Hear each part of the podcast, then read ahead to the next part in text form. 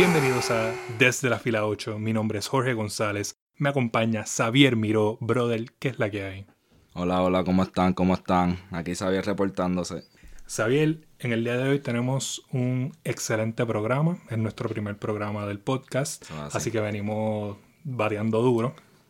Tenemos información sobre los standings de la LVP. Vamos a hablar sobre la próxima temporada de voleibol femenino. Y vamos a hablar sobre el regreso de un equipo al BSN y el nuevo formato de la temporada. Pero antes de eso, tenemos que hablar de lo que pasó en el juego de la LVP entre los capitalinos de San Juan y los gigantes de Carolina. Juegazo, juegazo. Definitivamente fue un juego impresionante, un juego donde aprendimos muchas cosas nuevas que nosotros no pensábamos que íbamos a ver nunca. Tú estuviste allí en vivo, yo lo vi por stream.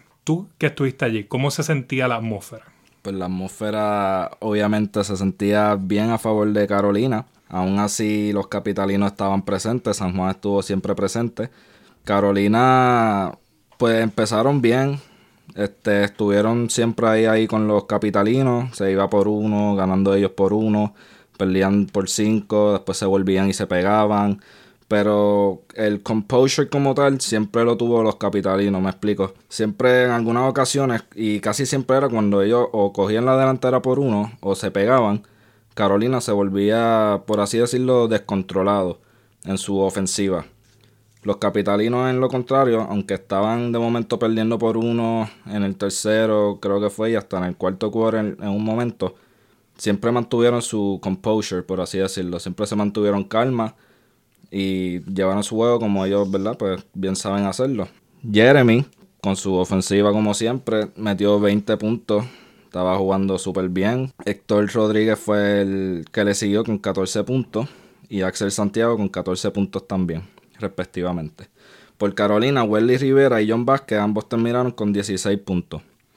Pero quiero anotar algo bien importante de los capitalinos, y es que, como tú me dijiste antes de empezar el programa, pues no son ya el equipo que uno pensaba que era invencible. Este, Exacto. Y eso, eso es lo que quería hablar ahora, porque nosotros, desde que empezó la temporada eh, inicial, vimos a San Juan como este es el...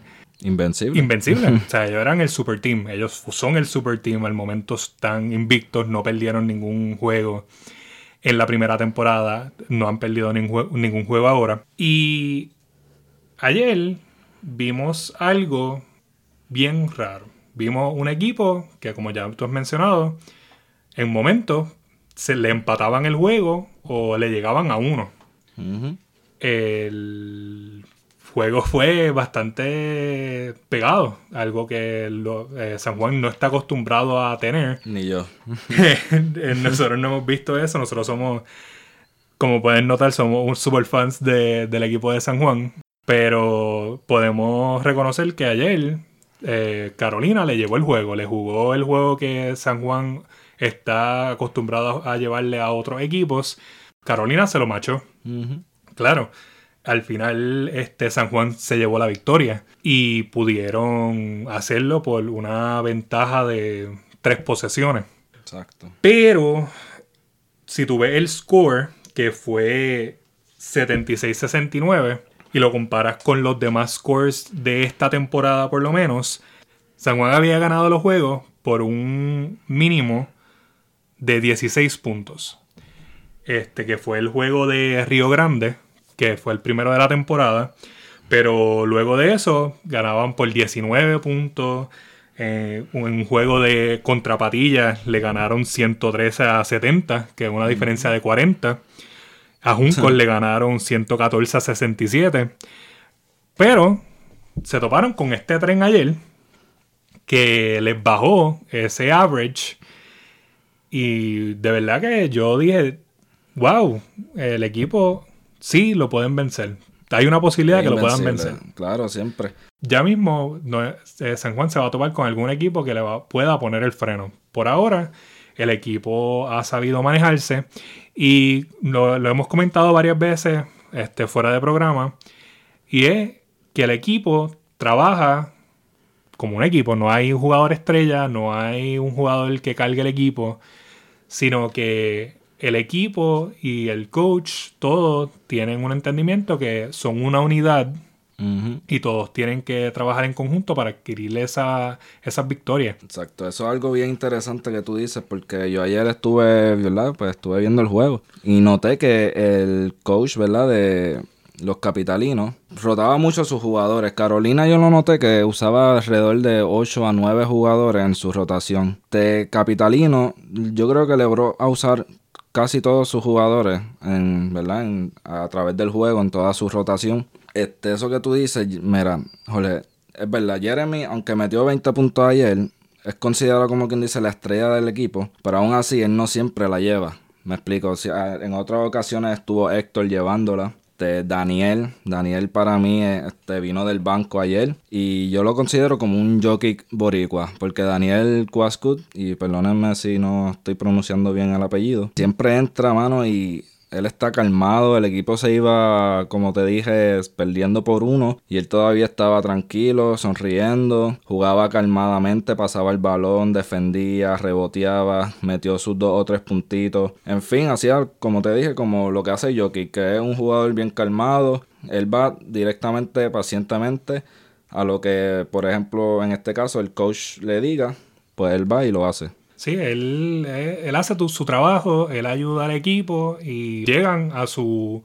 a su meta porque todos ponen de su parte para trabajar hacia esa victoria. Y esto es algo que nosotros no, nosotros no nos lo estamos inventando. O sea, nosotros tuvimos la oportunidad de hablar con el gerente general eh, William Villalobos, el gerente general del equipo de los capitalinos, y él nos hizo esas mismas expresiones. El equipo es una unidad. No hay jugadores estrellas, todos trabajan en conjunto. Vamos a ponerle ahora ese, ese clip para que ustedes lo puedan escuchar. Pues mira, es que lo que pasa es que la, la clave de esto ha sido que todo es colectivo. Y mencionarte un nombre particular estaría trastocando lo que es la base de los capitalinos de San Juan, que somos todo en lo colectivo. Como pudimos apreciar ahí en ese esa entrevista, esa pregunta que le hiciste ahí a Villalobo, el general manager de los capitalinos, pues él dice que lo, que nosotros dijimos aquí, que los capitalinos se basan en teamwork, o sea, en la unión. No hay un estrellato, no hay a quien vamos a darle el balón, sino que es la jugada que se estipule el coach.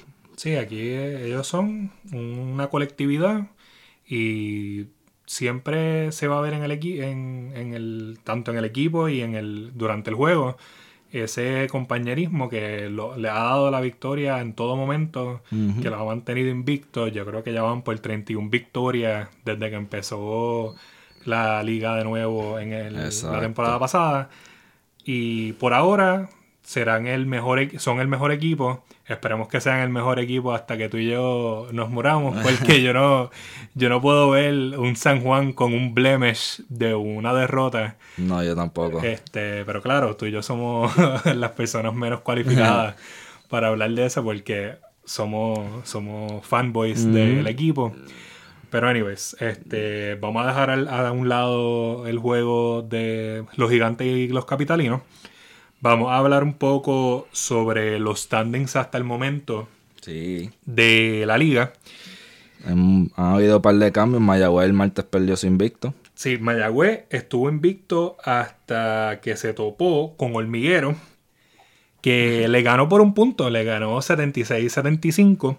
Que entonces, pues, aunque no perdieron su primer lugar en el standing, pues ya eh, dejaron a Ponce y San Juan como, como los únicos eh, equipos invictos de la temporada. Pero anyways, yo pienso que de esa conferencia, que es la conferencia oeste, eh, los que podrían estar llegando a la final nacional eh, son o los caciques de Mayagüez o los gigantes de Ponce, que para mí son los, esos son los contendientes de, la conferencia oeste.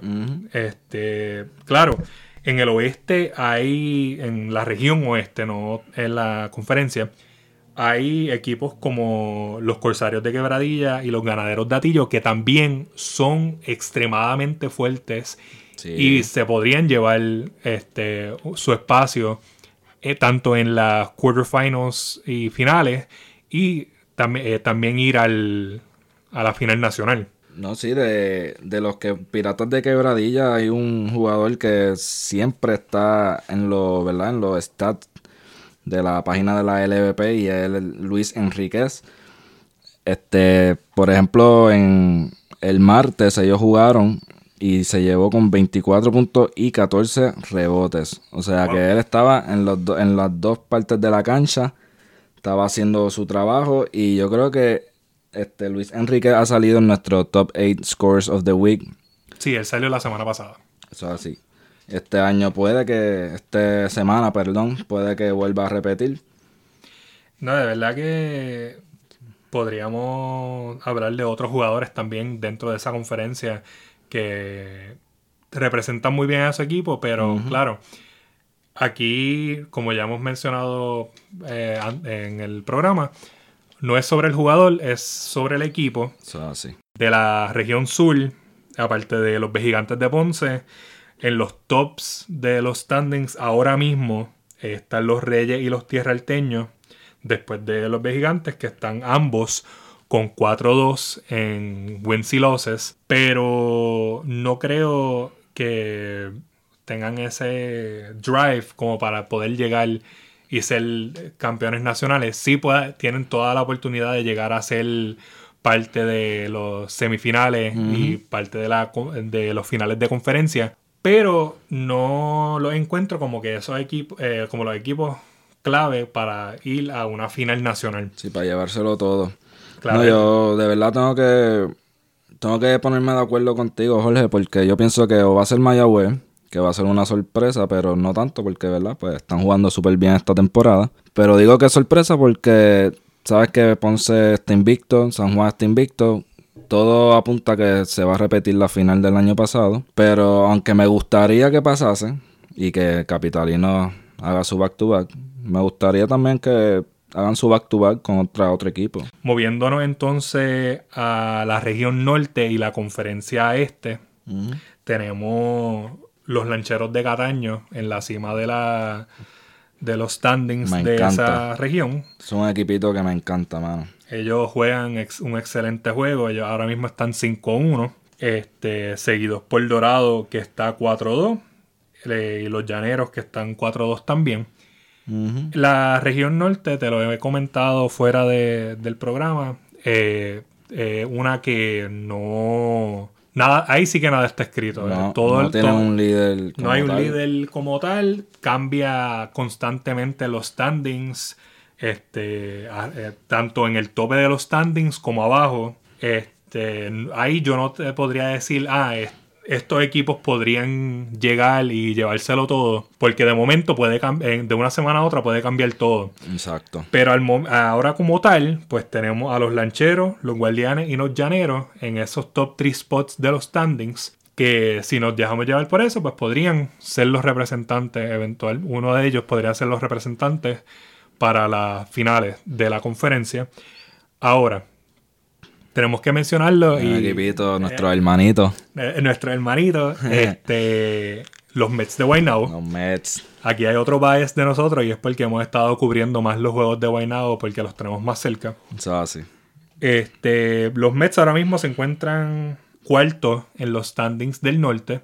Ellos comenzaron bien rough esta temporada. 0 y 2. Comenzaron 0 y 2, perdiendo ambos eh, juegos en su casa. O sea, ellos empezaron perdiendo contra Dorado este, 102 a 91. Perdieron contra Cataño, 95-84. Eh, o sea, esos son los dos equipos top de la región. Pero eh, se enfrentaron a Toa Alta, se enfrentaron a Toa Baja y a Morovi. Ambos lo han despachado. Este, en el juego de Toa Alta, que nosotros también estuvimos ahí, se fue a doble overtime. Sí, mano. Que otro juegazo donde vimos el triple de Juan Díaz, que lo llevó al segundo overtime. Que ese juego se fue 120-117. Ese juego era de cualquier persona. Pero a lo último, eh, Guaynabo pudo conseguir el ritmo y ganar.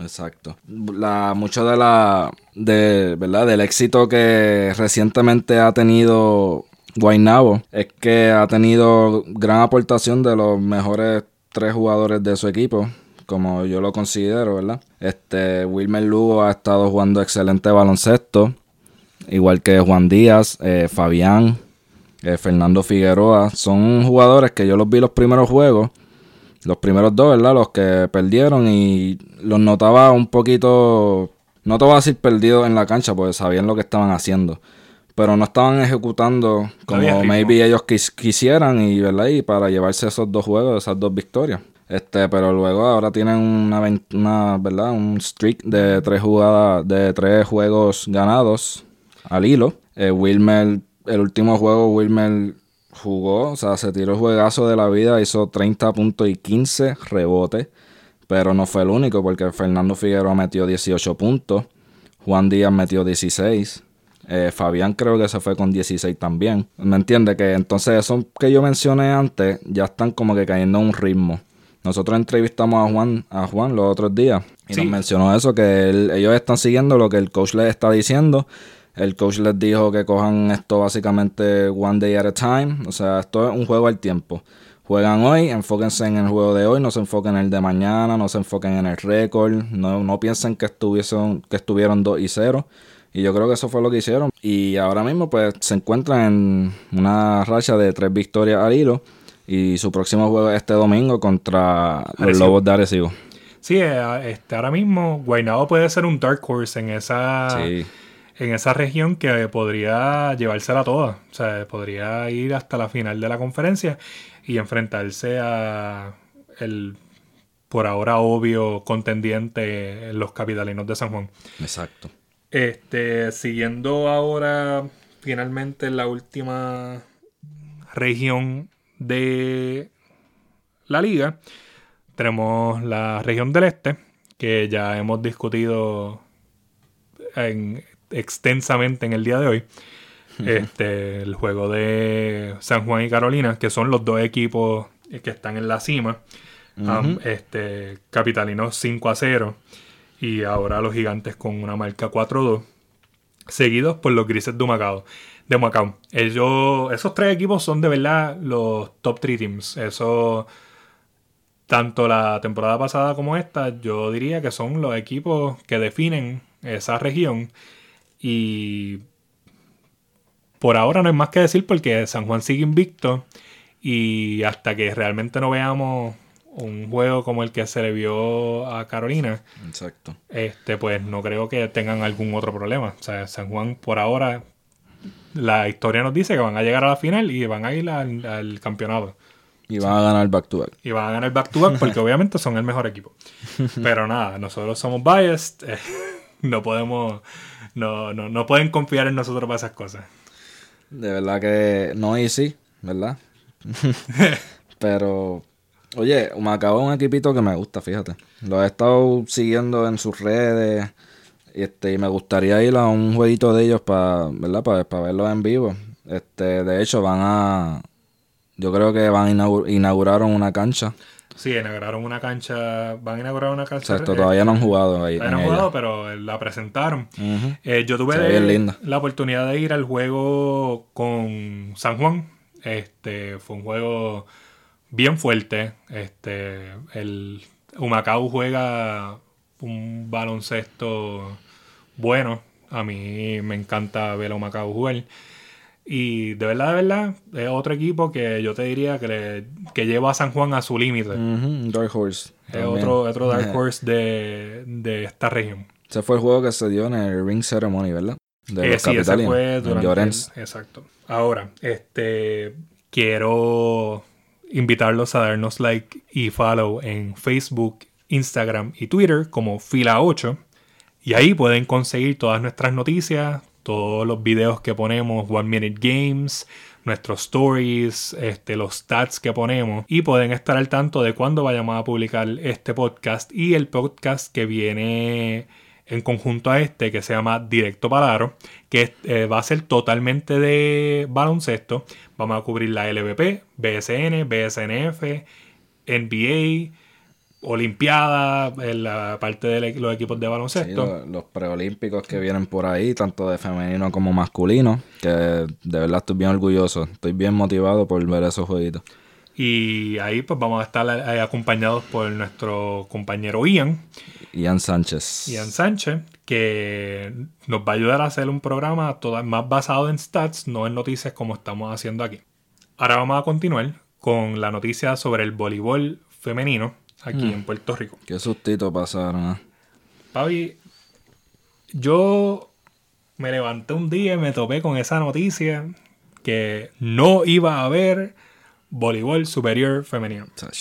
Y me enteré por tweets que vi de jugadoras Ujú. y yo te lo comenté y tú me dijiste, ah, sí, eso pasa anoche. Y yo, ah, wow, este, ¿qué pasa aquí? Dinos ahí, Sabi, para la gente que no esté enterada, porque de verdad que esto ha sido un roller coaster. ¿Verdad? Pues a paso, hemos tenido una semana bien difícil con eso de la noticia de que no iba a haber la liga.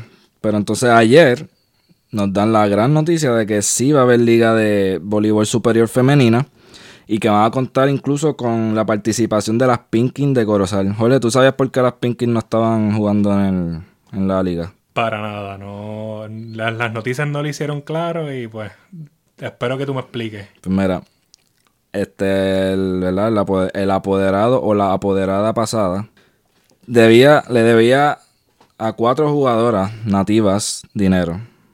Y la suma era de, sesen- de 69.869. Ay, Jesús. No solo eso, ¿verdad? También había que pagar, ¿verdad? Para que ella, la nueva apoderada, tuviera la franquicia, tiene que pagar 100 mil dólares. Ya ella pagó un adelanto de 10 mil 131, ahí para empezar. Y le pagó a las cuatro jugadoras que estaban adeudadas. So, es tremenda noticia. Tremendo hoyo también. De verdad que sí, pero el voleibol y el deporte une a la gente, mano, y esto es lo que se tiene que hacer. Ya por lo menos tenemos, este, recuperamos la liga, porque no la perdimos. Fue una noticia negativa, pero no la perdimos. Ya la tenemos de vuelta, estamos muy felices y de hecho nos van a poder ver allí. Vamos a tratar de ir a los jueguitos de la liga y darle cobertura, ¿verdad? Que bien se lo merecen. La próxima y por ahora última noticia de este programa es el regreso de los Mets de Guaynabo, Uh, no el de no el del LVP, eh, los Mets de Guaynabo al BSN. Eh, esta noticia salió, ya se había rumorado y se confirmó la semana pasada. exacto. Este, fueron dos licenciados de Estados Unidos que trajeron de vuelta a la franquicia. Y se van a incorporar para esta próxima temporada, lo que significa que la liga del BSN ahora tiene 10 equipos. ¿Y qué es lo que va a pasar ahora que tenemos esos 10 equipos? Porque yo escuché que se va a reorganizar cómo se lleva a cabo la temporada. Pues mira, ahora se va a dividir en dos secciones. La primera sección, que tiene ese mismo nombre, va a contar con los vaqueros de Bayamón, cariduros de Fajardo, brujos de Guayama, Mets de Guaynabo y los leones de Ponce. La segunda sección cuenta con santeros de Aguada, que son los actual campeones, capitanes de Arecibo, piratas de Quebradillas, indios de Mayagüez y los atléticos de San Germán. De verdad yo creo que esta próxima temporada va a ser una memorable. Eh, tenemos la llegada de un presidente nuevo. Y- esperemos que eso de verdad signifique cambios para la, para la liga. Como ya estamos viendo. por eh, ahora han sido buenos. por ahora han sido buenos. Esperemos que sigan así. Este, un formato nuevo, eh, un equipo nuevo. So, las cosas pueden estar en un upswing para, para la liga. Como se están moldeando las cosas, eh, las agencias libres, los cambios, se está creando un ecosistema más equilibrado que va a llevar a una temporada más competitiva y más divertida. Queremos aquí recordarle, ¿verdad? Que pues para esta liga el, el juego inaugural será el 28 de febrero de 2020. Los Santeros de Aguada contra los Piratas de Quebradillas en Quebradillas. Ahora, mi gente, esto ha sido desde la fila 8. Mi nombre es Jorge González. Xavier Miro aquí. Los esperamos en la próxima.